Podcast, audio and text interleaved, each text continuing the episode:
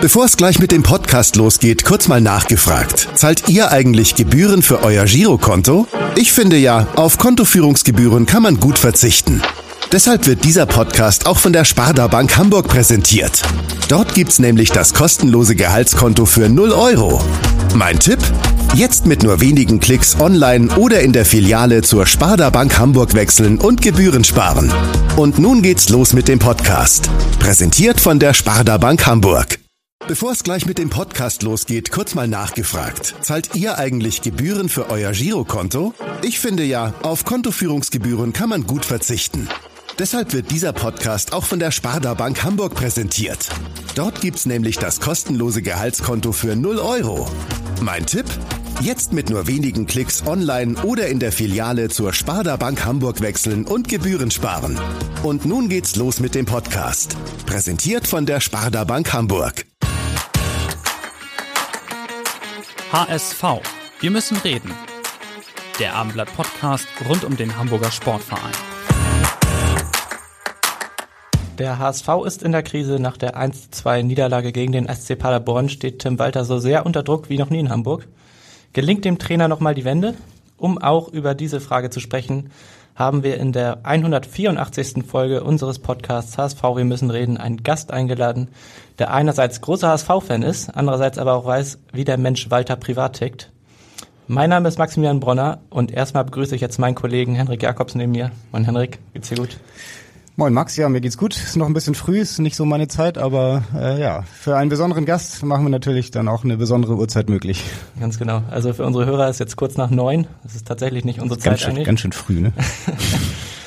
ähm, ja, nachdem wir Markus Babbel in der vergangenen Woche zu Gast hatten, haben wir jetzt wieder einen Bayern äh, in unserem Podcast. Ähm, herzlich willkommen, Christian Winkler. Hallo nach Bayern. Moin, moin und Servus. Guten Morgen. ja, Servus auch hier aus dem Norden, aus Hamburg. Christian Winkler, ja, den meisten Fußballfans dürfte Ihr Name vielleicht nicht unbedingt der allergrößte Begriff sein, aber in der Eishockeyszene kennt man Sie dafür umso mehr. Sie sind seit 19 Jahren jetzt schon Manager des EHC Red Bull München, derzeit amtierender Meister, wer das äh, nicht mitbekommen hat. Und Sie kommen aus Oberbayern. Das ist, äh, ja, wird man wahrscheinlich gleich hören. Sie sind trotzdem Fan des HSV. Eigentlich würde man ja vermuten, in, da wo Sie herkommen, wird man eher dann Fan des FC Bayern München. Ne? Wie ja, was ist da passiert? Ja, ähm, das ist zum einen, äh, ich habe letzte Woche ja auch Markus Babbel bei euch im Podcast gehört, ähm, der hat es ja auch schon äh, so ausgedrückt, zu dieser Zeit, also als, als ich aufgewachsen bin, ähm, gab es eigentlich nur Bayern und HSV, sage ich mal, in, in deutscher, europäischer Größe und äh, die einen haben sich halt für die Bayern entschieden. Äh, mir war es ziemlich leicht, mich für den HSV zu entscheiden, weil äh, mein Onkel Hermann Rieger äh, damals 1978 äh, zum HSV gewechselt ist. Damals war vorgesehen für ein Jahr, äh, wurde ja dann ein bisschen länger. Ähm, und dann muss ich ganz ehrlich sagen, war es einfach auch äh, um, um mich geschehen und äh, habe damals dann auch mein erstes Trikot von Kevin Keegan bekommen. Und wie gesagt, das konnte man dann nicht mehr ablegen, weil dann einfach auch so viele persönliche Berührungspunkte da waren. Und äh, ja, ich bin auch stolz auf. Ja, sehr gut. Äh, über Hermann Rieger wollen wir gleich noch ein klein bisschen sprechen. Ähm, vielleicht vorab nochmal, am Wochenende spielt der HSV ja in Nürnberg. Ist jetzt nicht ganz so weit von Ihnen entfernt. Haben Sie auch mal kurz überlegt, da mal vorbeizuschauen im Stadion? Also ich versuche es immer, ähm, wenn es meine Freizeit erlaubt, äh, die HSV-Spiele live zu sehen. Ähm, Gerade im Süden ist es natürlich immer ein bisschen einfacher, bin aber immer wieder mal in Hamburg. Ähm, und Samstag ist natürlich äh, im Terminkalender angekreuzt, aber bei mir ist es natürlich auch so, kann beruflich natürlich immer ein bisschen was dazwischen kommen. Wir spielen immer freitags, sonntags, äh, kann auch samstags mal ein Thema aufpoppen, aber ich habe es auf jeden Fall vor. Okay, dann äh, setzen Sie sich in Zug oder ins Auto und fahren mal kurz dann von München nach Nürnberg. Wie lange braucht man da? Ich weiß es gar nicht ja, genau. Mit dem Auto fährt man gute eineinhalb Stunden, mit dem Zug sogar nur 1,15, wenn er fährt. Ja, aber ich werde mich eher aufs Auto äh, äh, ins Auto setzen, weil es mir die sichere Variante. Ja, so hat's Julian Nagelsmann vor zwei Wochen auch gemacht, als hier die Auslosung war und in München, glaube ich, ein bisschen höherer Schnee lag, hat er sich noch das Auto gesetzt. An dem Tag äh, war Weltuntergangsstimmung. Also so viel Schnee hat man schon lange nicht mehr in München auf einen Schlag und aber dass natürlich dann alles ausfällt, äh, damit konnte man auch nicht rechnen. ja. Mit Schnee kennen Sie sich auf jeden Fall auch aus, das werden wir wahrscheinlich später noch ähm, hören. Kurz nochmal zurück zu Hermann Rieger, das ist ja schon was Besonderes, dass ähm, er Ihr Onkel war ich nehme mal an, durch ihn sind Sie dann auch HSV-Fan geworden oder war es dann doch eher das Trikot von Kevin Keegan oder durch Ihre Beziehung dann auch zu Hermann Rieger hat er Ihnen das Trikot dann ermöglicht?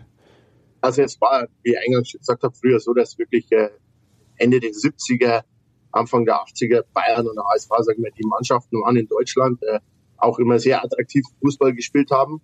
Äh, und ich natürlich auch als, als, als Nachwuchskicker äh, immer schon geschaut habe, wo die Stars waren. Und wie gesagt, wie der Hermann dann nach Hamburg äh, gewechselt ist, war es natürlich geschehen. Äh, ich durfte ihn glücklicherweise in den Ferien auch immer besuchen. Ähm, da gab es natürlich dann auch immer Kontakt, weil der Hermann war immer so, der hat einen dann auch mit in die Arbeit genommen, damals in Ochsenzollern unten im Keller, in seinem kleinen Kämmerchen. Äh, waren auch sehr wenig Berührung, äh, Berührungsängste damals von, von beiden Seiten immer vorhanden und es war immer eine tolle Geschichte oder auch die Spieler äh, sind früher dann immer nach Mittenwald äh, zum Hermann äh, in den Winterurlaub gekommen. Damals äh, waren ja an Weihnachten oft äh, fünf, sechs, sieben HSV-Spieler äh, beim Hermann zu Besuch. Und äh, das sind natürlich dann auch Beziehungen entstanden, beziehungsweise Kontakte. Und äh, das hat natürlich dann alles viel leichter gemacht. Und äh, wie gesagt, mit Kevin Keegan, das war damals beim letzten Spiel, also die Meisterschaft gewonnen haben, 79, war das letzte Spiel gegen FC Bayern, das zwar nicht mehr bedeutungsvoll war, aber trotzdem äh, das letzte Spiel der Saison. Und da durfte ich mit dem Hermann dann mit ins Mannschaftshotel und habe dann Kevin Keegan äh, sein Trikot übergesträubt. Ähm, er war ja auch nicht der Größte, aber trotzdem ist mir das, das Trikot bis zu den Knien gegangen. Und wie gesagt, das war, das da war es dann äh, endgültig geschehen und ähm, über die Jahre dann, wie gesagt, ähm, auch immer viel beim Hermann gewesen oder waren auch immer wieder welche bei uns hier zu Hause und ist der Kontakt immer mehr geworden und ja, äh, möchte, möchte die Zeit auch nicht missen und äh, man versucht dann vielleicht, oder es wird, klar, es gibt mal dann auch andere Interessen, ähm, aber ich sage mal, der, der HSV ist immer geblieben. Und das Trikot von Kevin Keegan hängt jetzt bei Ihnen noch zu Hause oder liegt irgendwo in, der, im Tresor? Um ehrlich zu sein, das müsste bei meinen Eltern zu Hause in meinem alten Kinderzimmer äh, noch sein, muss ich vielleicht mal nachkramen. Sind über die Jahre dann auch ein paar andere dazugekommen, eins unter anderem auch damals vom, vom Franz Beckenbauer, damals als er in, äh, in Hamburg gespielt hat. Und äh, ja, aber muss, muss mal wieder reinschauen, Schatztruhe. Ja, auf jeden Fall sehr spannend, äh, im Massagekeller von Hermann Rieger äh, da so Einblicke zu bekommen. Äh, sind Ihnen da noch bestimmte Spieler oder Momente im, im Kopf, was damals, wo Sie damals dabei waren? Ähm, wie war das damals? Ja, das war äh, einzigartig. Ich meine, klar, für so einen, so einen kleinen Burschen, der da hautnah dabei sein darf, das war natürlich immer außergewöhnlich. Ähm, kann mich da an viele Geschichten erinnern. Alles darf man auch nicht erzählen, aber ähm, Hier dürfen zum Beispiel Franz Beckenbauer ist ja damals äh, aus New York nach Hamburg gekommen und hatte sehr viel Achillessehnen äh, Probleme durch den Kunstrasen damals in New York und äh, war auch öfter öfter verletzt und war halt immer oft beim Hermann ähm, auf der Massageliege gelegen und ähm, ja, da ist man halt dabei gesessen, da hat man dann nicht nur zwei, sondern vier Ohren gehabt, weil da hat man natürlich da alles gehört und ähm, der Hermann hat dem Franz dann auch immer aus, aus Mittenwald Weißwürste und auch das ein oder andere Weißbier besorgen lassen. Also damals noch Vakuum verpackt schicken lassen. Und ähm, da hat der Franz dann während seinen Behandlungen dann auch immer wieder mal eine bayerische Küche und auch das ein oder andere Weißbier genossen. Und äh, was, glaube ich, beim Hermann auch äh, äh, einzigartig war, der Hermann hatte eine, eine unheimlich gute Bindung zu den Spielern. Ähm, wie gesagt, viele waren auch bei ihm oft äh, in, in den Weihnachtszeiten äh, zum Urlaub. Und äh, beim Hermann war es halt immer so, der Hermann war so eine Art Kummerkasten. Also man konnte ihm auch alles erzählen. Er hat auch äh, wirklich immer versucht, jedem zu helfen. Ähm, wenn ich noch bei ihm gewohnt habe, immer äh, äh, draußen in Norderstedt, es war oft so, dass das Telefon, damals gab es ja auch noch kein Handy, ähm, abends sind wir dann, haben wir noch was gegessen, dann sind wir meistens nach Hause gekommen und das Telefon ist trotzdem nonstop gegangen, weil dann auch oft war es, dass sagen wir, Spielerfrauen oder Spielerkinder krank waren und dann wurde Hermann angerufen, Hermann hat sich ins Auto gesetzt, äh, hat an der Apotheke gehalten, hat Erkältungsmittel oder sonst auch was immer beigebracht oder seine legendären Quarkwickel, die er immer gemacht hat bei ihm, wenn er eine Fieber gehabt hat. Und ähm, er kannte keine Uhr, hat seinen, seinen Hobby zum Beruf gemacht und hat es wirklich als Leidenschaft ausgelebt. Und ich glaube, das hat man auch gemerkt. Und ähm, deswegen glaube ich, ist er auch zu dem geworden, das er am Ende war. Er selber hat sich nie größer gesehen als irgendwas, als irgendein anderer, äh, sage ich mal, im Staff-Bereich. Ähm, aber ich sage, seine Art, die er, die er an den Tag gelegt hat, glaube ich, hat ihn schon besonders gemacht. Auf jeden Fall, das spürt man ja heute auch immer noch. Also er ist immer noch unglaublich beliebt, auch bei jungen Fans, die ihn gar nicht mehr erlebt haben. Aber ja, Hermann Rieger ist immer noch Kult. Ich musste eben kurz mal daran denken, oder ich habe mir vorgestellt, wie jetzt so ein Robert Glatzel auf der Massagebank liegt und dann nebenbei nochmal am Weizen nippt. Also er kommt ja auch aus München, aber das ist heute tatsächlich unvorstellbar. Ähm, ja, aber Sie sagen es schon, ähm, Sie sind ein stolzer HSV-Fan, aber wahrscheinlich auch stolz, ähm, der Neffe von Hermann Rieger zu sein, oder? wenn man so ja, sieht, wie absolut. er. Ja. Ähm, wie gesagt, wir hatten da immer sehr, sehr enge Bindung. Ähm, mit dem Hermann war es halt einfach so, der, wie gesagt, der hat, der hat mich halt da immer dran teilhaben lassen und er hat mir, er hat mir auch viel gezeigt, was mir heute, sagen wir, in meinem Job auch hilft, äh, weil auch ich äh, privilegiert bin. Ich konnte auch mein Hobby äh, zum Beruf machen und äh, ich lebe jeden Tag äh, meinen Traum. Ja, und das hat mir der Hermann eigentlich äh, auch immer so vorgelegt. Ja, also beim Hermann war es ja immer so, das, das Glas war immer halb voll. Ja, also da hat es nicht Auch das Weizenglas dann? Ah, das war immer ganz voll wahrscheinlich. Das, sondern es war immer, es war immer halb voll und äh, er war immer positiv und ja, manchmal würde ich mir wünschen, er wäre noch da, ähm, in, in gerade in diesen Situationen jetzt, weil der Hermann wäre jetzt zum Beispiel einer, der wird sagen, Leute, bleibt mal ruhig, äh, so schlecht schaut's nicht aus, bleibt realistisch und zum Trainer würde er wahrscheinlich sagen, Trainer, mach weiter so, ist der Berg auch noch so steil, ein bisschen was geht alle, weil ähm, das, das hat man halt auch immer ausgezeichnet und ich glaube, jeder, der mit ihm zusammengearbeitet hat, der, der kann das, der kann das auch bestätigen. Ich kann mich auch oft erinnern, ähm, Ernst Happel zum Beispiel, mit dem hat er eine sehr enge Bindung gehabt. Ähm, der war auch öfters dann bei uns im Mittenwald, da sind sie wieder nach Seefeld rübergefahren, ins Spielcasino, weil der Ernst, der immer ganz gerne auch am Roulette-Tisch gestanden ist. Und äh, der, der hat dann auch oft mal erzählt, dass, dass, dass der Hermann unheimlich wichtig war, auch für die positive Stimmung drumherum, weil er eben immer alles äh, positiv gesehen hat und äh, das Negative einfach auch gut ausblenden konnte. Ja, Sie haben es gerade schon so ein bisschen angesprochen, auch die aktuelle Lage beim HSV. Also ähm, ja, Max hat es eingangs gesagt, es ist eine schwierige Phase gerade und ähm, ja, wir haben Sie auch eingeladen, weil Sie Tim Walter sehr gut kennen. Sie sind ein Freund von ihm. Ich erinnere mich, ähm, Sie waren auch bei der Pressekonferenz am letzten Heimspieltag der vergangenen Saison gegen Kräuter Fürth äh, mit dabei, saßen auch in der Pressekonferenz, äh, Tim Walter sie nochmal gesondert auch ähm, grüßen lassen. Ähm, wenn jetzt Hermann Rieger, sagen Sie, das sonst vielleicht übernommen hätte, ihn mal zur Seite zu nehmen und zu sagen, ja, Mensch, Burschi, so, so schlimm ist es doch gar nicht. Übernehmen Sie aktuell auch diese Rolle, dass ähm, ja dadurch, dass Sie eine besondere Verbindung haben, vielleicht sich auch mal in München treffen und sich ein bisschen austauschen und ihm dann vielleicht auch mal sagen, Junge, mach weiter, kämpfen. Ähm, du schaffst das? Also ich glaube, in erster Linie ist es ja mal so, äh, glaube ich, ist der Tim ja äh, umgeben von, von sehr guten Leuten.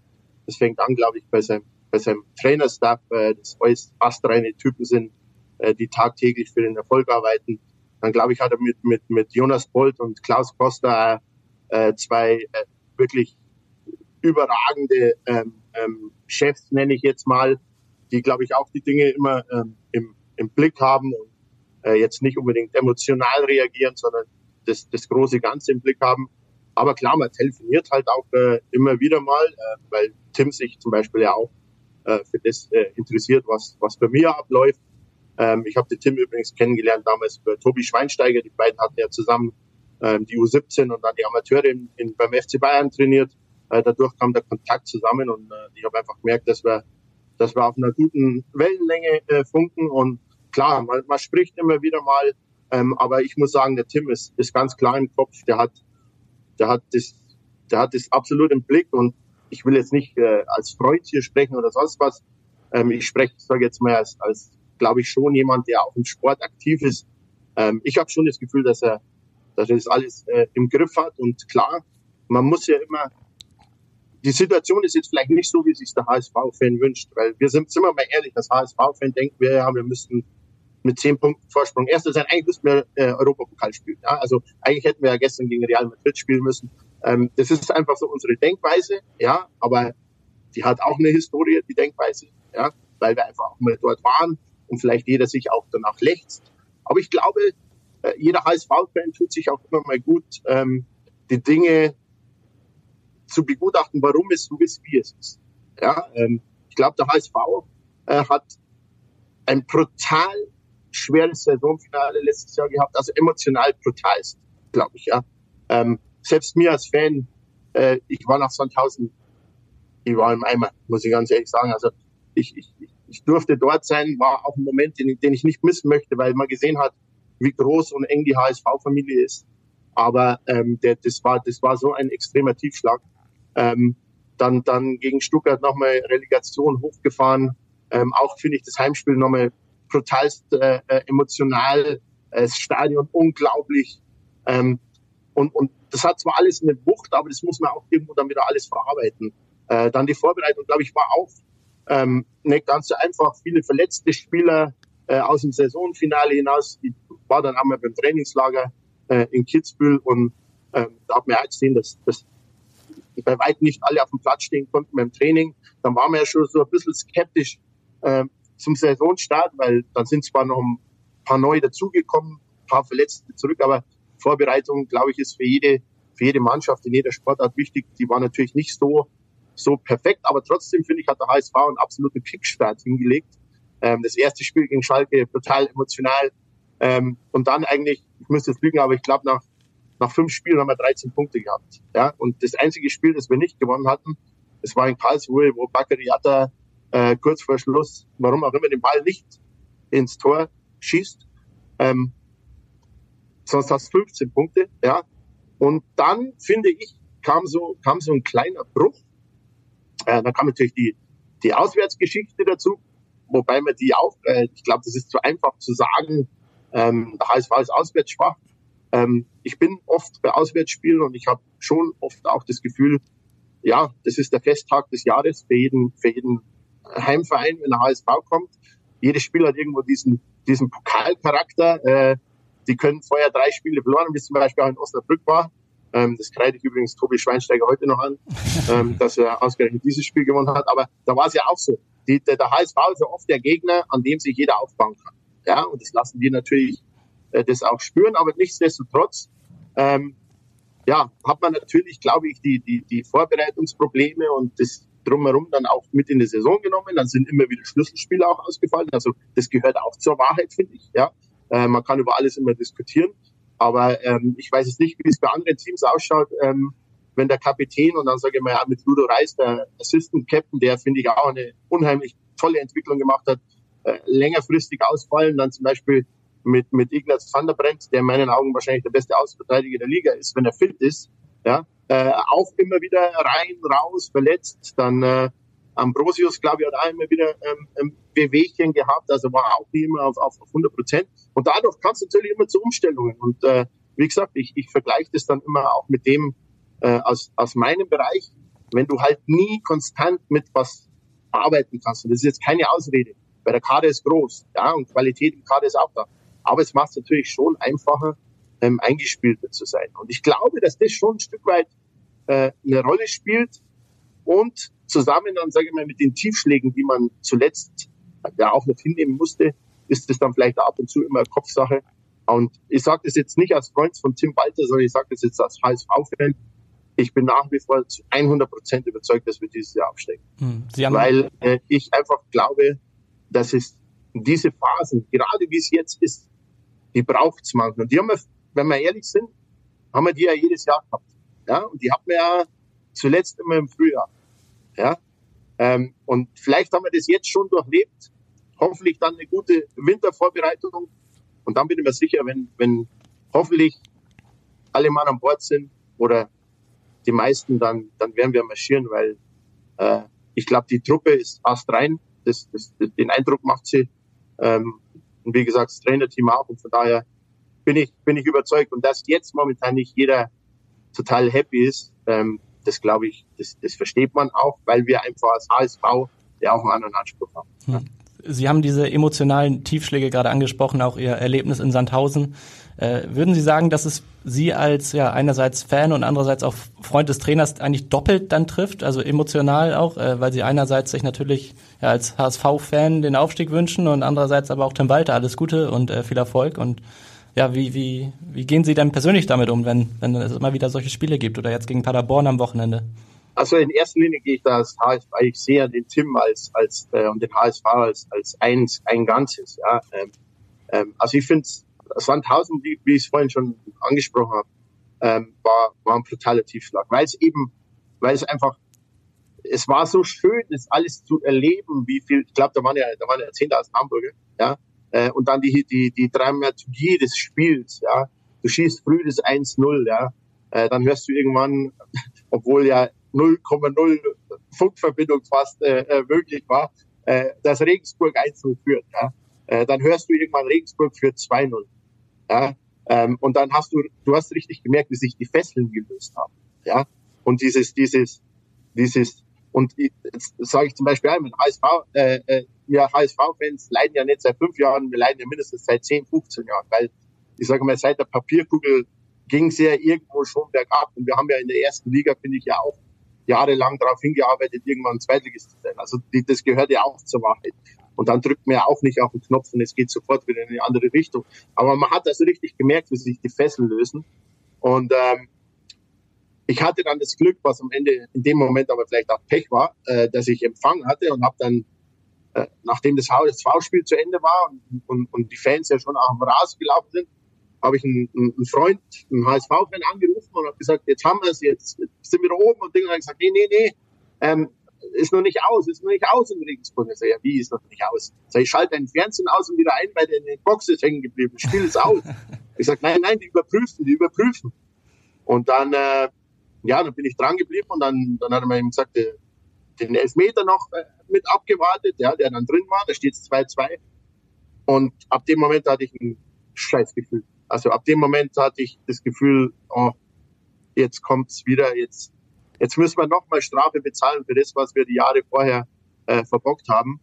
Und ähm, leider ist es dann auch so gekommen und, und dann war es eigentlich das, das Schlimmste für mich, zu sehen, wie, wie ältere HSV-Fans, da waren ja wirklich, da waren ja alle Generationen unterwegs an dem Tag, wie die geweint haben, wie die geheult haben, wie die, wie das nicht fassen konnten. Und das, das war, war ein echter brutaler Tiefschlag. Ähm, ich hatte dann zum allem Unglück auch noch beim Heimfahren eine Reifenpfanne, musste dann alle an jeder Raststätte stehen bleiben und beim Reifen oh wieder aufgucken. Äh, war dann auch ein bisschen Zeitdruck, weil ich musste nach Hause, weil an dem Abend äh, WM-Finale Deutschland gegen äh, äh Deutschland äh, gegen Kanada im Eishockey war, ja.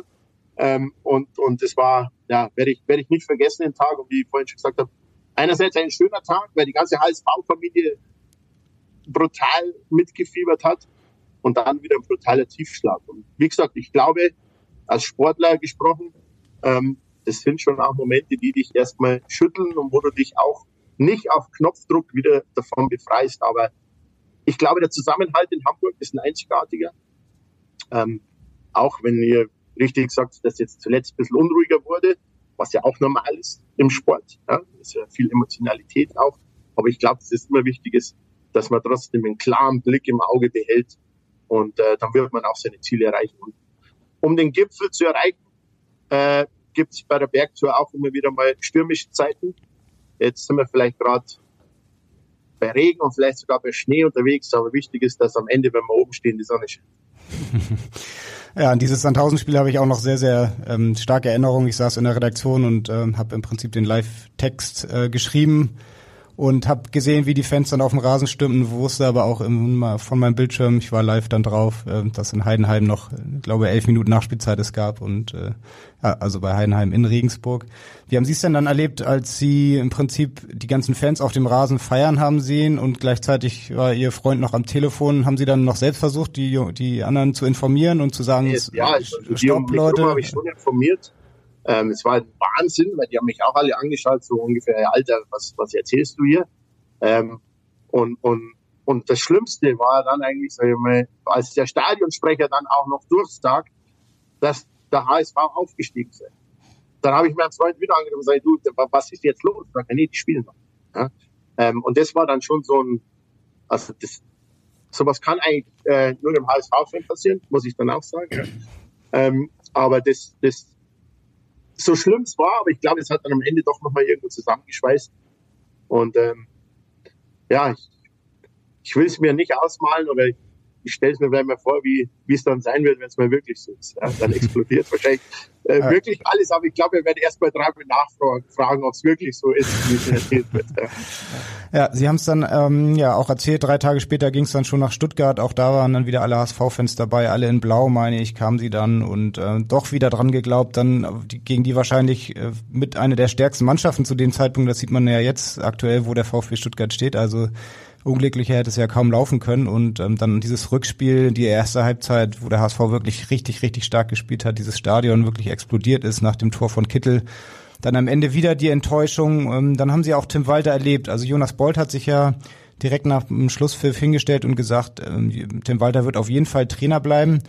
Im Nachhinein hat sich dann Tim Walter auch selbst geäußert und gesagt, ihm war selbst noch gar nicht klar zu diesem Zeitpunkt, ob er dann wirklich noch die Kraft und die Energie dann auch hat, ähm, dieses Projekt nochmal von vorne zu beginnen nach dieser Enttäuschung und musste da auch erstmal ein, ta ein, paar Tage sich austauschen.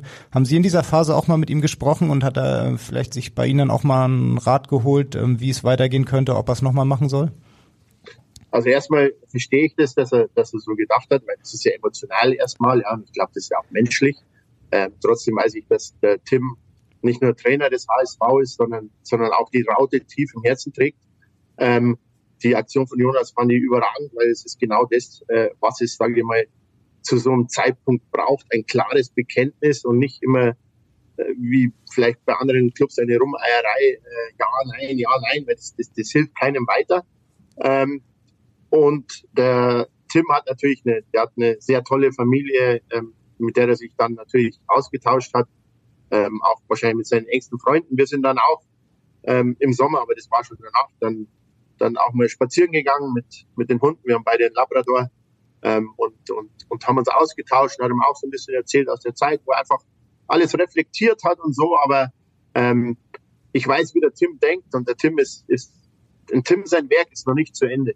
Ja, und, ähm, und er ist, er ist mit aller Energie und mit aller Kraft äh, da, dieses Werk zu Ende zu bringen. Und wie gesagt, er weiß auch die, die Leute um sich rum, ähm, die, ihn, die ihn da tagtäglich unterstützen. Und ähm, ich glaube, man hört sie auch immer aus der Mannschaft. Ich meine, das ist zwar auch immer so, ja, nimmt man vielleicht nicht immer ganz ernst, aber die Spieler, ähm, ich glaube, da äußert sich jeder positiv. Ja, hat auch, finde ich, sehr viele Spieler ähm, besser gemacht, was ja in der Vergangenheit beim HSV nicht immer der Fall war, ähm, dass die Spieler dann besser wurden. Ähm, und ich glaube nach wie vor, dass das, dass, das, dass das Konstrukt einfach gut zusammenpasst. Ähm, wie gesagt, momentan ist stürmisch. Ich weiß auch, und das ist ja auch normal, dass, dass Fans oft mal, sage ich mal, dann vielleicht ein bisschen ungeduldiger sind. Ja, ist ja normal, weil es ist ja die Liebe. Ja, und die große Liebe kannst du halt einfach auch nur, die lebst du halt dann auch so aus. Und äh, darum muss ich sagen, ähm, habe ich für, für alles Verständnis, aber für mich ist immer wichtig, dass die Leute, die wo, die wo am, am, am Steuer sitzen, dass die einen klaren Kopf haben und wissen, wo es hingehen soll, weil das sind ja auch die Leute, die tagtäglich äh, mit den Spielern und mit dem Umfeld arbeiten. Das muss man ja auch sagen. Ja? Wir sind ja alle von außen. Wir, wir sehen ja nur das, was im Fernsehen ist, oder wir sehen am Wochenende was auf, auf dem Platz und was wir denken. Ja? Und äh, ich hatte mal, äh, muss ich mal schnell abschweifen, äh, wir hier in München beim Eishockey, wir hatten jetzt äh, zehn Jahre den erfolgreichsten Trainer in Europa. Ja? Also der hat, der, der Don Jackson hat neun Meisterschaften gewonnen in der, in der deutschen Eishockey-Liga ähm, war Spieler, äh, Stanley Cup Champion, war in einer Mannschaft mit Wayne Gretzky. Und ähm, der hat mir mal gesagt, sagt der Christian, ich verstehe Fans, wenn die, wenn die, wenn die verärgert sind oder emotional sind.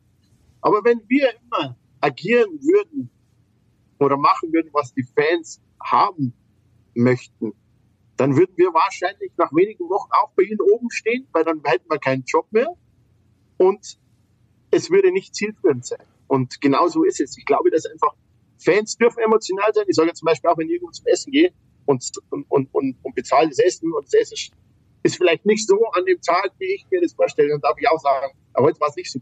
Ja? Und das steht dem Fan auch zu. Und das muss man, das muss man, finde ich, auch immer zulassen. Ja? Aber ganz wichtig finde ich ist immer, dass die Leute, wie gesagt, die im Steuerrat sind, die tagtäglich mit der Mannschaft, mit dem Trainer und allem drumherum zu tun haben, dass die wissen, ähm, wie die Richtung ist und es, die können das am allerbesten einschätzen, was, was richtig und was falsch ist. Und da habe ich, wie ich eingangs schon gesagt habe, bei, bei Jonas und bei Klaus äh, vollstes Vertrauen. Ähm, bei der Jonas finde ich, muss man ja auch mal sagen, wie der den Club umgedreht hat. Klar, auch, also das weiß auch jeder, Jonas will auch aufsteigen, ja? aber wie der den Club jetzt in den Jahren umgedreht hat, das finde ich schon, äh, ist absolut äh, seines Ehren wert, weil äh, wir, zahlen, wir, wir schreiben nicht nur äh, schwarze Zahlen jetzt, sondern es ist ja auch so, dass, dass, dass der, der, der, Zusammenhalt und der Zuspruch, finde ich, in der Zeit wieder viel, viel mehr geworden ist. Und es ist ja auch so, wenn du in eine neue Position kommst, dann, dann äh, geht's nicht auf Knopfdruck. Ich sage immer, der berühmte Lichtschalter, wo man dann sagt, so, und jetzt geht's äh, sofort in die andere Richtung. Den gibt's nicht. Und darum äh, finde ich, dass da wirklich in den letzten Jahren herausragende Arbeit geleistet worden ist. Mhm. Und das sage jetzt nicht nur ich als HSV-Fan, sagen auch viele, die mich immer, sagen wir mal, aufgrund meiner HSV-Affinität vielleicht auch immer ein bisschen aufziehen. Ja, dein HSV, jetzt hat er wieder das gemacht und das gemacht. Haben wir ja in den, in den letzten zehn Jahren, wie vorher gesagt, oft mal eine Steilvorlage gegeben. Ähm, aber ich finde, das ist schon, schon richtig gut geworden. Sie haben gerade von äh, einem Spaziergang erzählt, äh, ganz interessant mit den Hunden. Ähm, wie oft oder regelmäßig sind Sie denn generell in Kontakt mit dem Walter? Besuchen Sie ihn mal in Hamburg? Äh, ja, wie, wie passiert das so bei Ihnen? Ja, ich, ich habe ja mehrere Freunde in Hamburg und es ist halt dann äh, immer so, wenn, wenn ich in Hamburg bin, dann melde ich mich natürlich, dann sieht man sich auch mal, wobei der ja auch seinen Stress hat. Ja, also der hat ja einen getakteten Tagesablauf und ich bin dann ja auch immer so, ich, ich will dann auch nicht stören, weil ich weiß ja auch, wie oft es mal gut ist, wenn man vielleicht mal äh, sehr Ruhe hat und, und vielleicht auch mal alleine ist und vielleicht nicht immer über, über, über Fußball quatschen muss. Ähm, drum, äh, wir telefonieren, würde ich sagen, ein, zwei Mal die Woche. Ähm, wir, wir tauschen uns gegenseitig aus, weil, wie gesagt, ihn interessiert auch äh, sehr, was, was bei uns in München beim Eishockey passiert. Und äh, da hatten wir auch zuletzt eine, eine bisschen schwierigere Phase. Ja, wir hatten äh, vier Spiele hintereinander gewonnen, äh, verloren, was für uns völlig untypisch war. Und da muss ich sagen, hat er mir auch sehr viel guten Zuspruch gegeben. Wir haben mittlerweile die Kurve bekommen. Äh, die letzten fünf Spiele, vier gewonnen, fünfte Spiel äh, gepunktet. Also wir sind wieder auf der Spur und da tauscht man sich natürlich immer wieder mal aus, weil sportübergreifend das natürlich auch, äh, auch hilft und äh, ja, aber es ist jetzt nicht so, dass wir jeden Tag telefonieren. Aber Sie sehen sich auf jeden Fall ab und zu nochmal, dafür haben wir auch gleich den Beweis, denn Tim Walter hat es sich nehmen, nicht nehmen lassen, Ihnen noch eine kleine Frage mitzubringen. Und Sie haben eben schon Ihre Labrador-Hunde angesprochen. Ich könnte mir vorstellen, dass seine Frage damit etwas zu tun hat. Hören wir mal. Servus Winky, mein Freund. Viel Spaß beim Podcast. Erzähl mal den Menschen, äh, was deine Lotta letztens bei uns äh, für ein Geschenk hinterlassen hat. Liebe Grüße und viel Spaß. Oh Gott. Ja, ja das war Tim Walter und äh, eine Geschichte mit sagen, Lotta. Meine Lotta ist sehr, sehr gut erzogen, weil meine Frau sie erzogen hat. Ja. Und ähm, die Lotte hat sogar als Welpe nie in, ins Haus gemacht. Ja, ist ja oft mal so, dass sie dann auf den Teppich gehen und, und was hinterlassen. Und wir gehen bei Tim rein und äh, Tims Hund Cody begrüßt die Lotta und dann Ding und auf einmal setzt sich die Lotta auf den Teppich und musste mal pinkeln. Ne? und äh, das ist der Lieblingsteppich von Tims Frau, ja, und ich bin da gestanden. Ich, ich habe nur geschrien, hat den Hund gepackt und rausgegangen. Und äh, muss aber sagen, Tim hat überragende Hausmannfähigkeiten auch. Er hat dann sofort das nötige Werkzeug geholt und hat äh, schön sauber geschrubbt. Und ich weiß jetzt nicht, ob die Katrin es überhaupt schon weiß. Ähm, als wir dann vom Spaziergehen zurückkamen, waren alle Spuren verschwunden. Ja. Aber das war, war ein heißer Moment. Ja, war ja. vielleicht was Persönliches auch von, von Lotta, oder? Ja, genau, aber schnell wollte sie Glück hinterlassen. Ja. Die, wie es bei Tim Walter zu Hause aussieht, konnte man neulich auch mal sehen bei Sky. Ähm, in der Folge Meine Geschichte war Tim Walter zu Gast, beziehungsweise Ricardo Basile war bei ihm zu Hause zu Gast. Ich meine mich zu erinnern, da liegen vor allem dann Fliesen im, im oberen Bereich, vielleicht dann ja auch der eine oder andere Teppich und äh, ja, den hat dann ihre Hündin ausgenutzt. Nee, nee, der ist, ich war am, am, am, am Montag bei ihm und äh, der Teppich ist schon da noch. Der ist da, wo er vorher auch war. Also, ist alles, ist alles gut. Ja. Sie haben vorhin schon mal angesprochen, wie man so den Blick von außen dann noch hat auf den HSV und auch auf Tim Walter. Es gibt ja viele, die ihn nur so erleben aus dem Fernsehen, auf Pressekonferenzen, wo er dann ja doch etwas, manchmal etwas großkotzig daherkommt, ähm, gerade auch so nach dem Spiel sehr emotional. Ähm, ja, da sehen ihn durchaus viele Leute kritisch und es gibt aber immer wieder Leute, die sagen, wenn man ihn privat kennt, hat man eine andere Meinung von ihm. Vielleicht können Sie da auch noch ein bisschen was zu sagen, wie Sie ihn ähm, im Fernsehen wahrnehmen und wie, ihn, sie, wie sie ihn als Freund und ähm, ja, Vertrauten auch zu Hause dann wahrnehmen. Also erstmal finde ich, großkotzig ist jetzt nicht der richtige Ausdruck. Also er ist schon sehr emotional. Ja, dafür lebt er auch. Man muss ja sagen, wenn jeder immer so brennen würde, würde wie er brennt. Und ich, es gibt ja auch einen Spruch, ähm, um, um, um Feuer haben zu wollen, muss man ja auch Feuer entfachen. Und, und ich finde, das, das macht er, das macht er herausragend.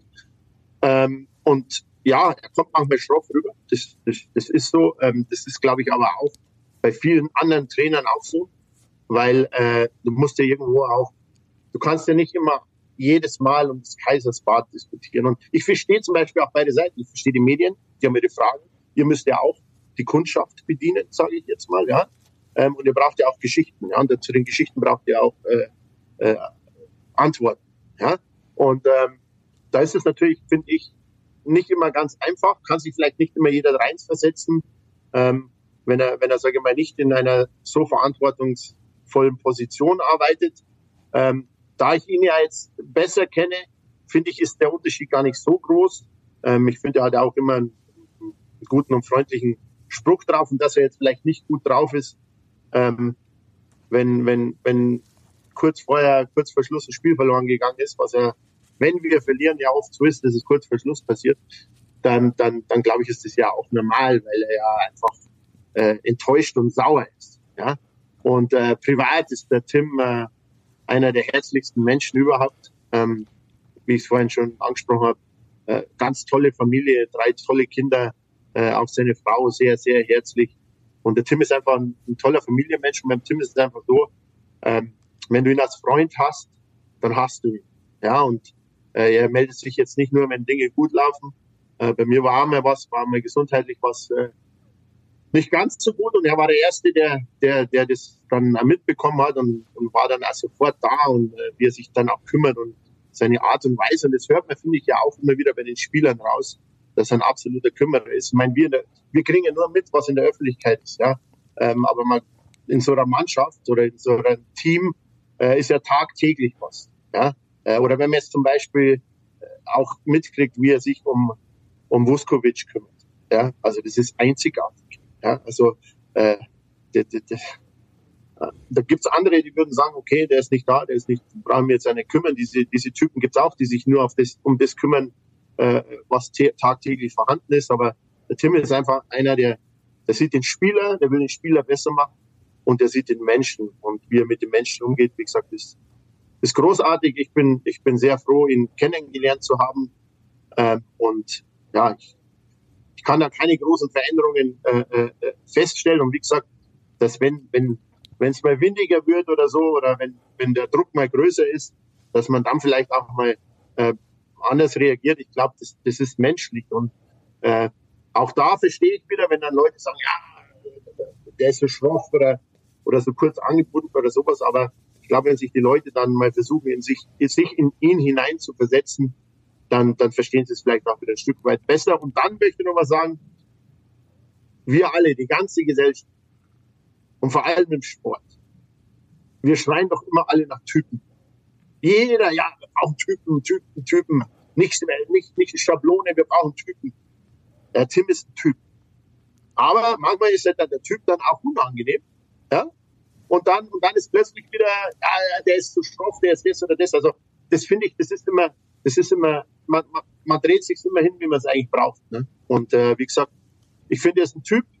Und wie ich es eingangs auch schon äh, erwähnt habe, ich weiß genau, was der Hermann zu ihm sagen würde. Und äh, der wird sagen, Burschi, lass dich nicht verbieren, mach dein Ding, das ist gut und wir kriegen das schon hin.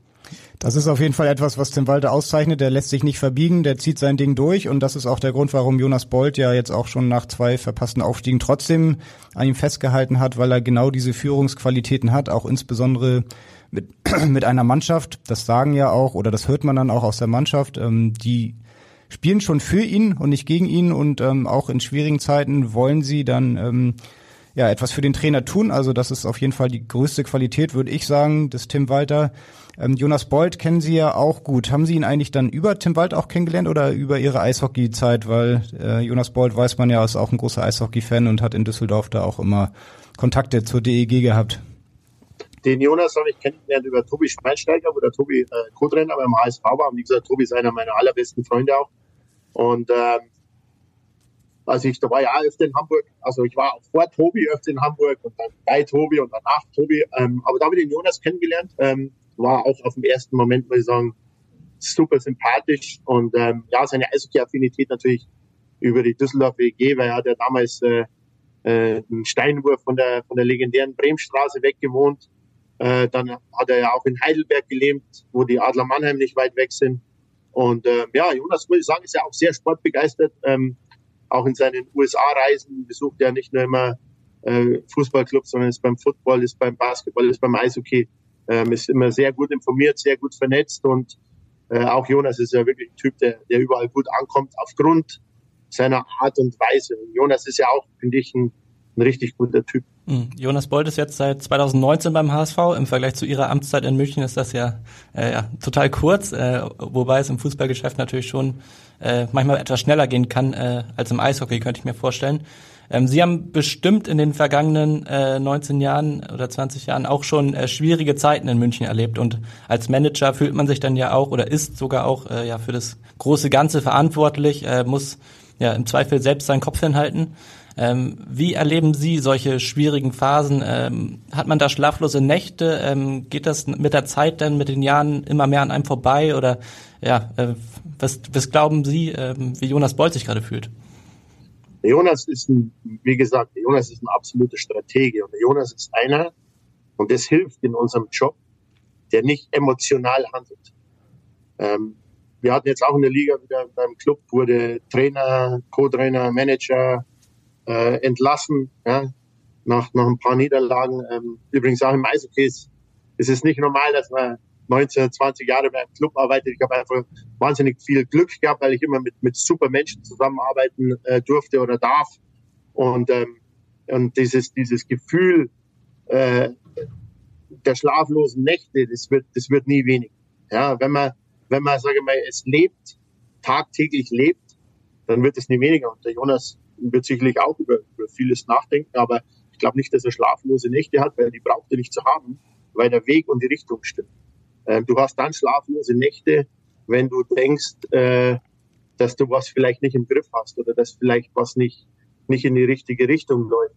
Und deswegen glaube ich, dass Jonas äh, keine schlaflosen Nächte hat, sondern äh, er ist ja auch ein, ein Typ, Ärmel hoch und, und äh, marschieren und, äh, und unterstützen. Das zeichnet ihn ja auch aus. Er ist äh, ein, ein ganz starker Unterstützer, ja, was zum Beispiel Trainer oder ein Staff oder eine Mannschaft jetzt auch äh, zu so einer Zeit braucht. Ja, ähm, es ist einfach, wenn es gut läuft, dass man daneben steht und Applaus klatscht, sondern ich finde, es ist noch viel wichtiger, wenn es nicht läuft, dass man den Leuten die Unterstützung gibt, äh, ihnen den Rücken stärkt, ja, und äh, ihnen auch vermittelt, dass man sie glaubt. Und äh, da glaube ich, der Jonas Jonas ganz vorne dabei, hat, glaube ich, auch eine gute Schule gehabt äh, mit, mit Rudi Völler in, in Leverkusen. Ja. Und bei Jonas ist ja auch so, so eine Sache.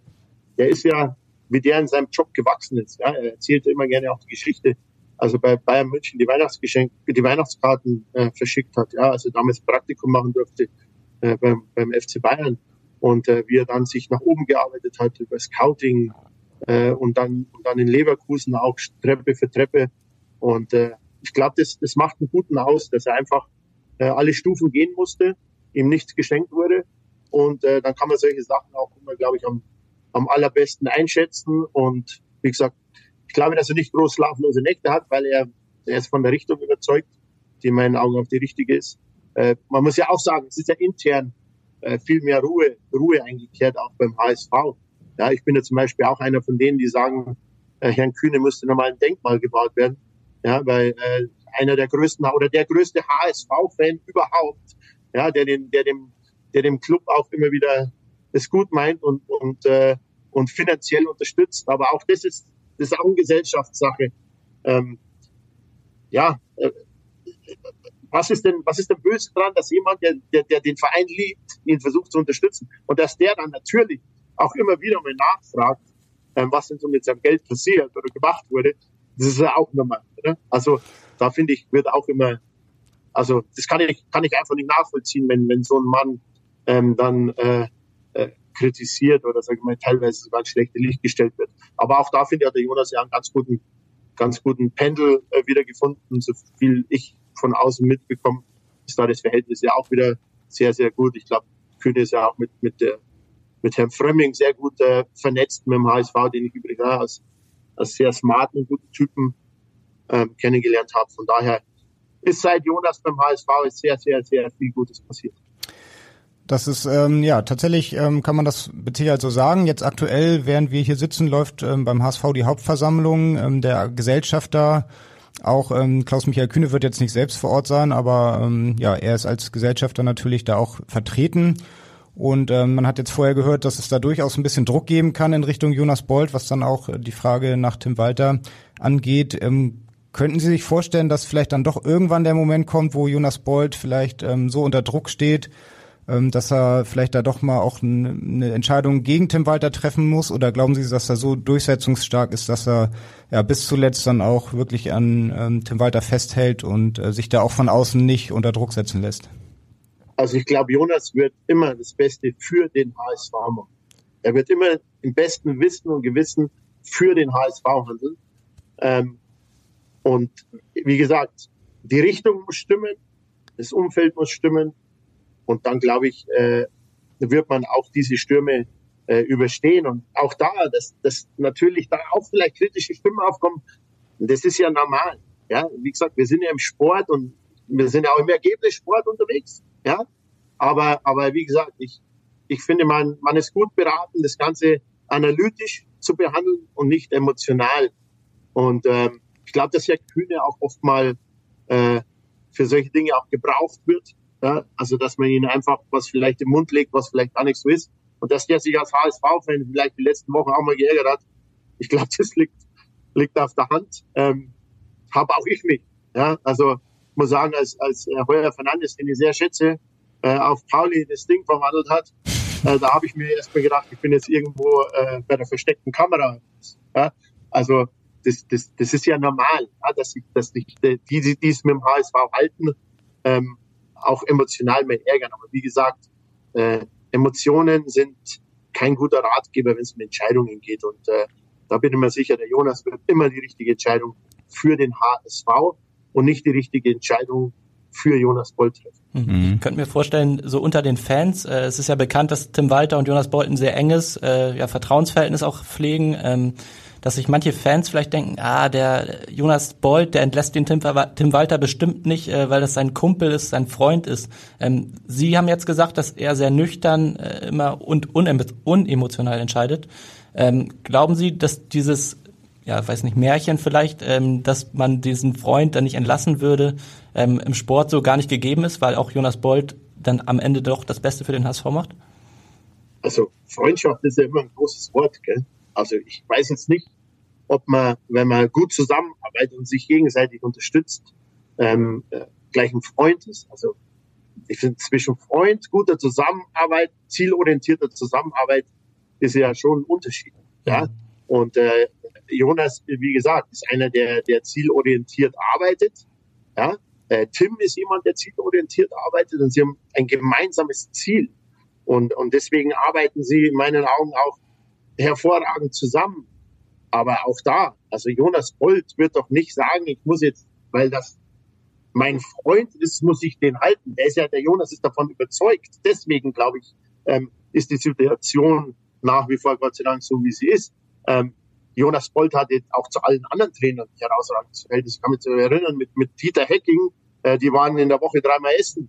Die hatten, die hatten auch einen unglaublich guten Austausch, ja. Also, ich finde, Freundschaft ist da immer ein großes Wort. Ich würde es eher unter, unter guter Zusammenarbeit äh, Ding. Und das ist ja auch gut. Es gibt ja auch andere Clubs, ähm, wo es dann immer wieder heißt, der Sportdirektor kam mit den Trainern. Ja, und deswegen äh, äh, nehmen wir mal Wolfsburg als Beispiel der letzten Jahre. Ähm, äh, Schmatke, Labadier, ja, äh, oder, oder solche Geschichten. Ähm, das, das ist ja, das ist ja kontraproduktiv. Und äh, ich glaube, dann ist es besser, wenn es Verhältnis so ist, dass man auch im Sinne des Vereins dann eine Lösung findet, dass einer von beiden äh, dann vielleicht geht, ja, äh, der mit dem anderen vielleicht nicht zufrieden ist. Aber ich finde, beim HSV wird nicht nach, nach Freundschaft gearbeitet, sondern äh, nach Ziel orientiert. Und wie gesagt, Freundschaft finde ich ist ein großes Wort. Ähm, das heißt jetzt nicht unbedingt, dass wenn man gut zusammenarbeitet, dass man deswegen auch äh, befreundet ist. Freundschaft ist ein gutes Stichwort. Sie haben den Namen schon ein paar Mal angesprochen. Tobias Schweinsteiger ist ein sehr guter Freund von Ihnen und war dann auch der Grund, warum Sie Jonas Bolt und ähm, Tim Walter kennengelernt haben. Ähm, ja, Sie mussten selbst als Manager auch viele Entscheidungen in ihrer Karriere schon treffen, vielleicht auch mal unangenehme Entscheidungen. Zu einer Fehlentscheidung kann man wahrscheinlich sagen, hat Tobias Schweinsteiger auf jeden Fall eine Nachfrage und die hören wir jetzt. Hier ist die Winky, hier ist der Tobi Schweinsteiger. Eine Frage, wie kann der ERC Red Bull München es nicht schaffen, nach der ersten Meisterschaft 2016 in Wolfsburg einen Charterflieger für die Rückfahrt zu organisieren? Vielleicht kannst du ein bisschen was dazu erzählen. Dann noch viel Spaß im Podcast. Ciao. Ja, Tobias ja, Schweinsteiger. Das sind ja. jetzt schon zwei harte Bretter, die ihr mir da vorlegt. Zum einen das Vermächtnis von Lotta und jetzt diese Frage von Tobi. Für die ähm, Fragen können Zeit wir haben, wir, haben wir noch vier, fünf Minuten. ja, da muss ich ein bisschen ausholen. Und zwar, Tobi Schweinsteiger, wie gesagt, ist ein sehr guter Freund von mir ähm, und ist auch immer schon äh, Anhänger des EHC Red Bull München gewesen. Und äh, damals in der Oberliga schon, in der zweiten Liga, also als ich hier angefangen habe, waren wir in der dritten Liga. Ähm, und es war auch immer einer, der uns geholfen hat, wenn es mal holprig war. Ähm, auch sein Bruder äh, war öfter mal zu Besuch bei uns. Und dann standen wir 2016 im Finale gegen Wolfsburg vor dem ersten Meistertitel. Und im Eishockey ist es ja so, ist ja eine, eine Best-of-Seven-Serie, also heißt, wer viermal gewinnt, gewinnt die Meisterschaft. Jetzt haben wir in der Serie mit 3-0 geführt. Also brauchten wir noch einen Sieg und das Spiel war in Wolfsburg. Ja? Ähm, und du planst natürlich jetzt nicht gleich so, oder du musst zwar planen, dass es an dem Abend passieren kann, ja, aber du musst natürlich auch so planen, dass alles normal weiterläuft und du zwei Tage später wieder spielst. Ja, okay. So, ähm, dann sind wir an dem Tag mit einer Chartermaschine nach Wolfsburg gefahren. Tim und Tobi haben damals die U17 trainiert bei den Bayern und hatten Training an dem Tag. Und ich habe mir gewünscht, weil Tobi, wie gesagt, eine sehr enge Bindung zu uns hatte, dass Tobi einer der beiden Personen ist, der im Fall der Fälle unseren Spielern die Goldmedaille gibt. Ja, das, das ist immer so ein Szenario von der deutschen Eishockey-Liga, dass jeder Club zwei Menschen nominieren darf, die den Spielern und den Trainern dann die Goldmedaille bringen. Und aufgrund der Verbundenheit von Tobi über die langen Jahre haben wir gesagt, okay, Tobi wäre der richtige Typ. Der war von Anfang an mit uns dabei. An so einem Tag äh, wäre es einfach schön. Und der hatte auch einen super Draht zu den, zu den Spielern, ähm, so die sich dann auch wahnsinnig gefreut hätten oder gefreut haben. So. Jetzt ist der Tobi aber auch sehr pflichtbewusst und hat gesagt, ja, aber wir haben ja, wir haben ja um vier noch Training. Und der Tim hat ihm dann gesagt, das ist egal, brauchst nicht kommen. Ding. Nee, nee, ich, ich komme noch zum Training und fliege dann von München nach Han Hannover um 18.30 Uhr. Dann bin ich um 20 Uhr in Hannover und das Spiel hat aber schon um halb acht angefangen, aber er hat ja so gerechnet, er muss ja erst zur Zeremonie da sein, am Ende des Spiels. Ah, okay. Ähm, dann hat er sich von äh, einem Taxifahrer, äh, der auch im Fernsehen bekannt ist, äh, CC im Blickpunkt Sport, im dritten Programm immer derjenige, der in Bayernjacke dann das letzte Wort hat bei der Sendung und aber hauptberuflich Taxifahrer ist. Von dem hat er sich dann durch den Stau Münchens zum Flughafen fahren lassen, ist zehn Minuten bevor der Flieger abgehoben ist, noch in den Flieger reingehuscht. Also war der letzte Passagier, der eingestiegen ist. So, kommt jetzt in Hannover an, schaut auf sein Handy. Zu dem Zeitpunkt stand es 2-0 für Wolfsburg. Und er dachte sich, ja, super. Jetzt jetzt komme ich und jetzt geht es hier in die Hose. Ja, okay. Bis er in Wolfsburg angekommen ist, ist dann schon 2-2 gestanden. Ähm, das letzte Drittel hat er dann auch noch äh, neben mir äh, anschauen können. Und äh, ja, wir haben wir haben es dann, wir haben das Spiel gedreht, wir haben Meisterschaft gewonnen. Die Freude war natürlich unglaublich, war der erste Meistertitel, äh, den wir, den wir holen konnten.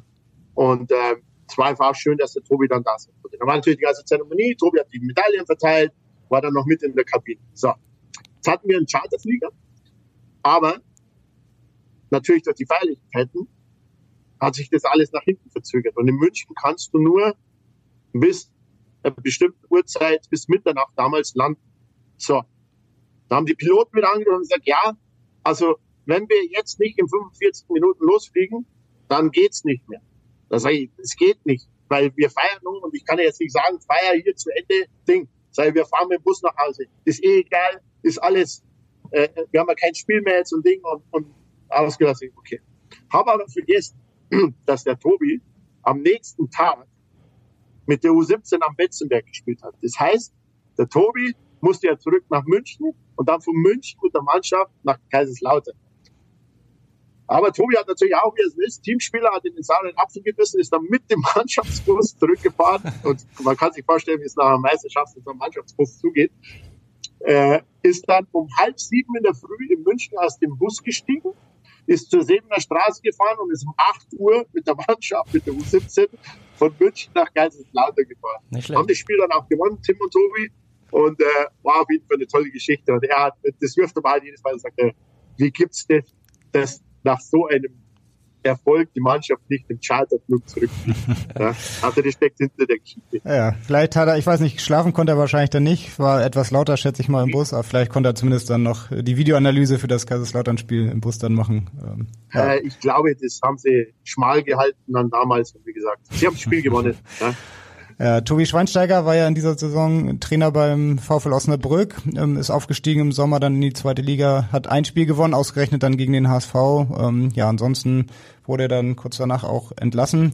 Ähm, trotzdem natürlich ein interessanter Trainertyp auch. Was trauen Sie ihm so perspektivisch nochmal zu? Er war ja beim HSV schon mal Co-Trainer. Können Sie sich vorstellen, dass er auch bei so einem großen Club dann irgendwann mal in der ersten Reihe trainiert? Ich glaube, der Toni, äh, Tobi wird eine sehr große Trainerkarriere äh, hinlegen. Ähm, er hat es ja auch schon gezeigt, hat letzte Osnabrück in einer sehr schwierigen Phase übernommen, äh, ist dann sofort aufgestiegen, äh, auch in einem unglaublich emotionalen Spiel. Ähm, war übrigens ein Tag vor Sandhausen. Ja. Und ähm, ich traue ihm das zu. Und zum Beispiel Osnabrück, ohne dass ich dort die Leute jetzt kenne oder einen Einblick habe, ich habe mit Tobi viel Kontakt gehabt, hat in meinen Augen da rein emotional gehandelt. Ja, man sieht ja, so viel besser läuft's jetzt auch nicht. Ich glaube, Osnabrück hätte eine, eine außergewöhnliche Chance gehabt, ähm, mit einem Trainergesicht äh, eine, eine prägende Zeit einzuläuten, weil ich glaube, er ist unheimlich gut angekommen bei den Leuten. Ist ja auch einer, der, der das einfach verkörpert, was er macht, Tag für Tag, wie er denkt, äh, wie er arbeitet.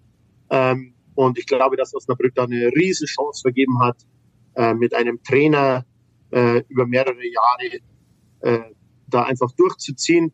Ich glaube, dass im Sport einfach mehr dazugehört. Ich meine, Freiburg zum Beispiel macht es ja vor. Man kann ja auch mal mit einem Trainer, wenn es passt, absteigen und dann wieder aufsteigen.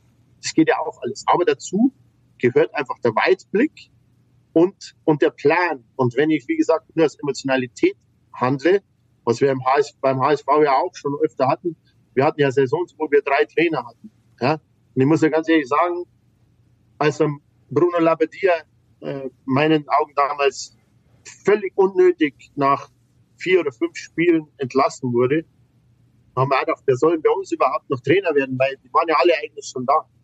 Ja? Und ähm, ich sage es immer so, der HSV hat eine Trainerhistorie, dass der Sau graust, wie man bei uns in Bayern sagt. Ja? Ähm, und deswegen glaube ich, ähm, ist man jetzt auch gut beraten, da wirklich mit, mit kühlem Kopf und mit, mit klarem Plan zu handeln. Und wie gesagt, bei Tobi bin ich mir sicher, der wird sein, sein, seinen Weg gehen.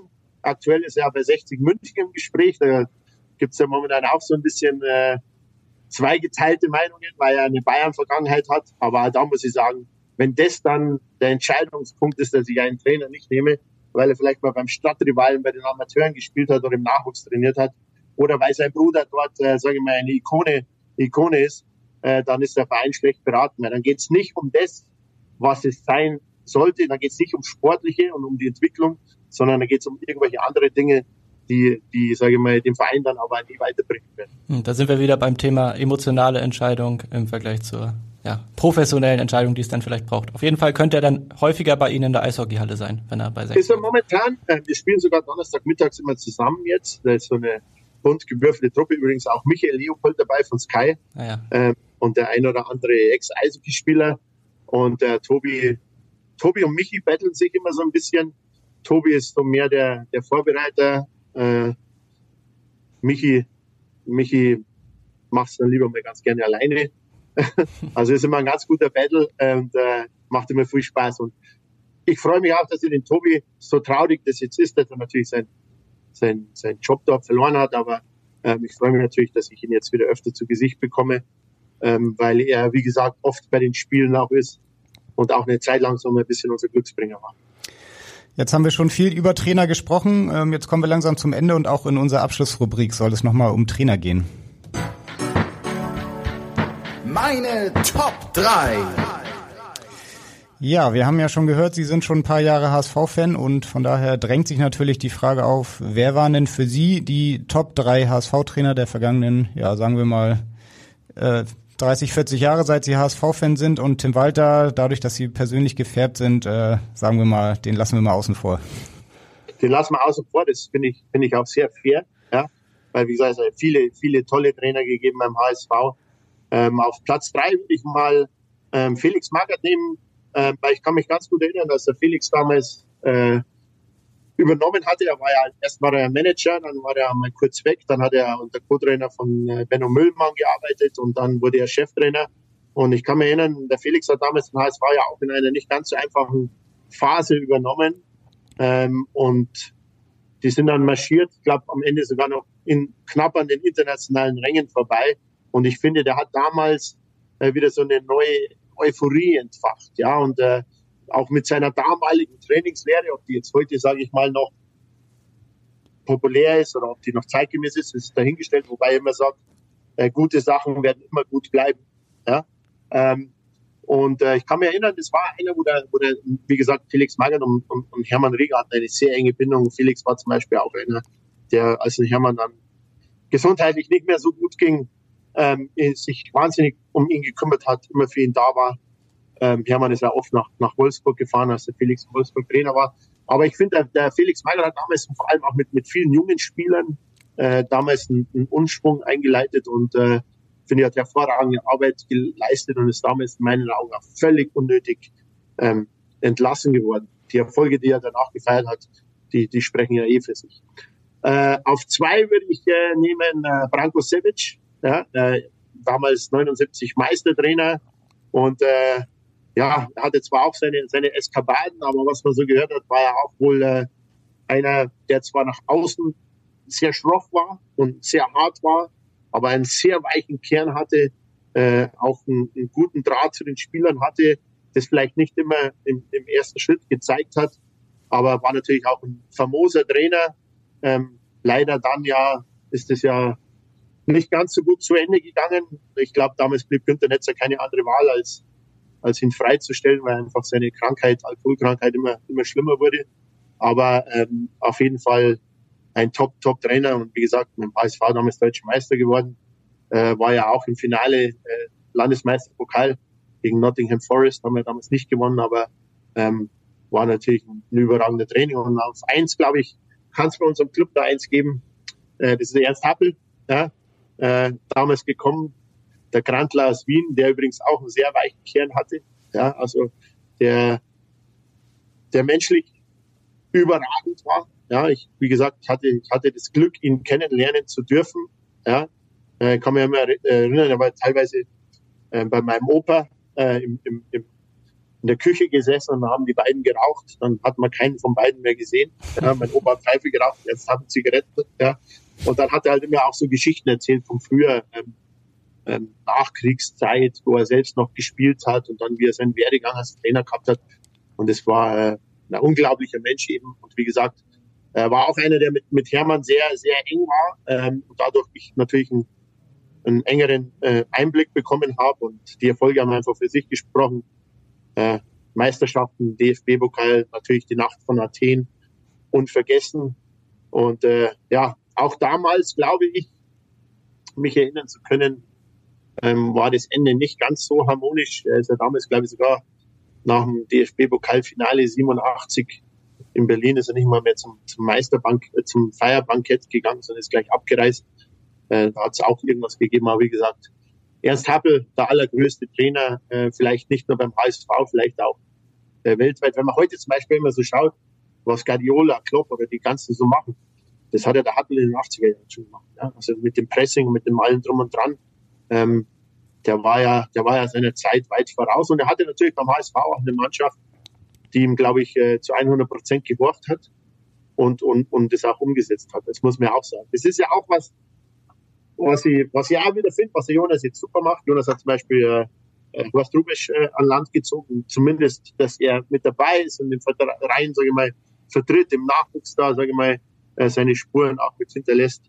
Ähm, aber das hat man halt auch über die Jahre so einfach verpasst, dass aus der 83er Mannschaft nicht mehr mit Stallgeruch, sage ich mal, mit eingebunden worden. Da, da gäbe es ja so viele, man, da kannst du kannst eigentlich äh, 15 Leute aufzählen, ja, die damals im Kader waren. Es fängt bei Stein an oder Jakobs oder Kaltz oder, oder whatever. Aber irgendwie hat man es immer geschafft, dass man die Leute ähm, nicht binden konnte. Und ja, da hat der FC Bayern vorgemacht, wie man es richtig macht. Es war vielleicht auch damals so der Scheideweg, warum Bayern in die eine Richtung und wir in die andere Richtung gegangen sind. Aber es ist ja noch nicht aller Tage Abend. Und äh, ich bin nach wie vor überzeugt, dass wir dieses Jahr aufsteigen mit diesem Trainerteam, mit dieser Mannschaft, mit dieser Führung. Und dann werden wir auch in der ersten Liga unsere Rolle spielen und nicht zur Fahrstuhlmannschaft werden. Ja, das ist eigentlich fast das perfekte Schlusswort, würde ich sagen. Ich würde mich Ihre Meinung zu Felix Magath dann schon nochmal interessieren. Äh, der taucht jetzt hier in den Top 3 bei Ihnen auf. Ähm, ja, ist ja auch ein guter Bekannter von Tim Walter. Die treffen sich ab und zu mal zum Kuchen. Und äh, haben Sie ihn auch mal kennengelernt und könnten Sie sich vorstellen, dass er vielleicht sogar auch nochmal irgendwann auf seine alten Tage doch nochmal Trainer beim HSV wird?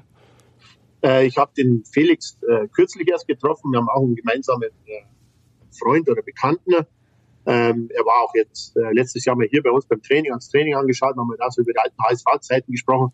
Und bei ihm merkst du halt, wie schnell der Feuer fängt. Ne? Also wenn du über den HSV mit ihm sprichst, dann also wie, der, da brennt der sofort. Und ähm, ja, ich weiß nicht. Ich meine, das, da, da bin ich zu weit weg. Ja? Also ich weiß jetzt nicht als Trainer, aber ich sage immer, Felix Magath, wissen Sie was, was ich, ich habe mir Felix Magath als Präsident des Hamburger Sportvereins ja, weil äh, er alle, alle, alles durchlebt hat. Er war Spieler, er war Trainer, er war Manager, er weiß, wie in allen äh, Bereichen äh, gearbeitet wird. Und wie gesagt, ähm, er ist ja auch ein Mann, der, der wirklich auch über den Tellerrand hinausschauen kann. Ja, also ob jetzt vielleicht das Trainer, weiß ich nicht, weil ich meine, der Jüngste ist jetzt auch nicht mehr, was aber auch jetzt nicht disputierlich sein soll. Ja, aber ich glaube, als Präsident mit seinem allen Wissen, das er hat, mit dem Stallgeruch, äh, wäre das in meinen Augen der, der perfekte Mann gewesen. Ob es jetzt noch ist, ob er überhaupt Lust hätte, das steht ja auf einem anderen Papier.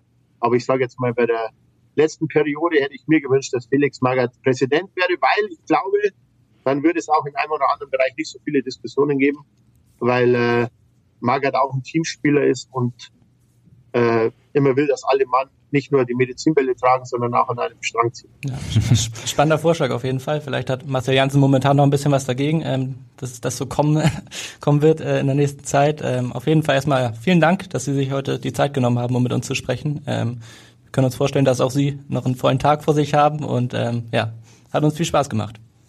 Vielen Dank auch von meiner Seite und äh, wünsche alles Gute. Ich werde weiter treuer Hörer von euch bleiben und äh, ich würde sagen, wir machen ein Date. Ähm, nach dem letzten Spiel feiern wir den Aufstieg des HSV. Ja, da kommen wir drauf zurück auf jeden Fall. Genau, wir beobachten weiter die Lage beim HSV und jetzt am Wochenende steht das letzte Spiel des Jahres an in Nürnberg und ähm, es wird mit Sicherheit weiter diskutiert werden, auch über ähm, Tim Walter, wie es dann weitergeht mit ihm.